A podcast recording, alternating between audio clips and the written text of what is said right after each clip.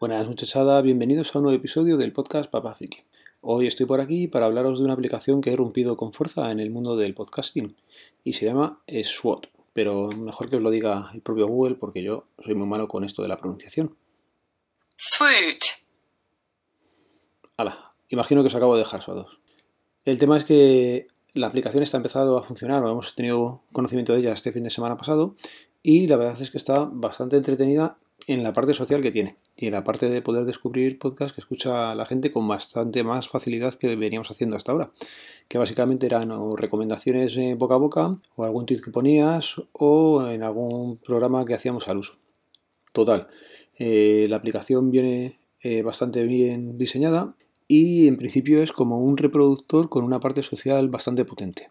Digo que es un reproductor, pero para mí no va a sustituir ni a Pocket ni a Podcast Edit, más que nada porque le falta mucha personalización. Os explico. En la pantalla de inicio te aparecen tus podcasts como primera opción, luego los que tienes descargados y la actividad de los amigos. Por cierto, está en inglés. Para el que sea un problema, pues que más o menos se sabe usar, pero que, que todavía no está con traducción al español. Y luego te pone ya la lista de los últimos episodios que se han ido publicando de los podcasts a los que sigues.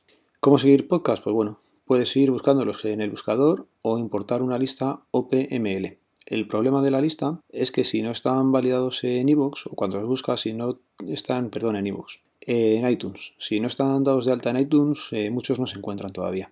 Los desarrolladores, por lo visto, deben estar viendo cómo meter más sitios, pero de momento no se puede como os decía, tenemos la lista de los últimos episodios y la parte entretenida de la aplicación es que si tú entras a escuchar el episodio, lo puedes recomendar. Esta recomendación lo bueno que tiene es que puede ir acompañada de un comentario.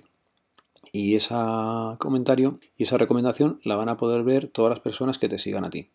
Lo bueno de esto, pues básicamente va a ser el poder descubrir muchos podcasts mm, fácilmente. Más que nada porque dices, bueno, voy a ver qué sigue, por ejemplo, eh, Marco Geek pues como le tengo como amigo, puedo ver los episodios a los que está suscrito.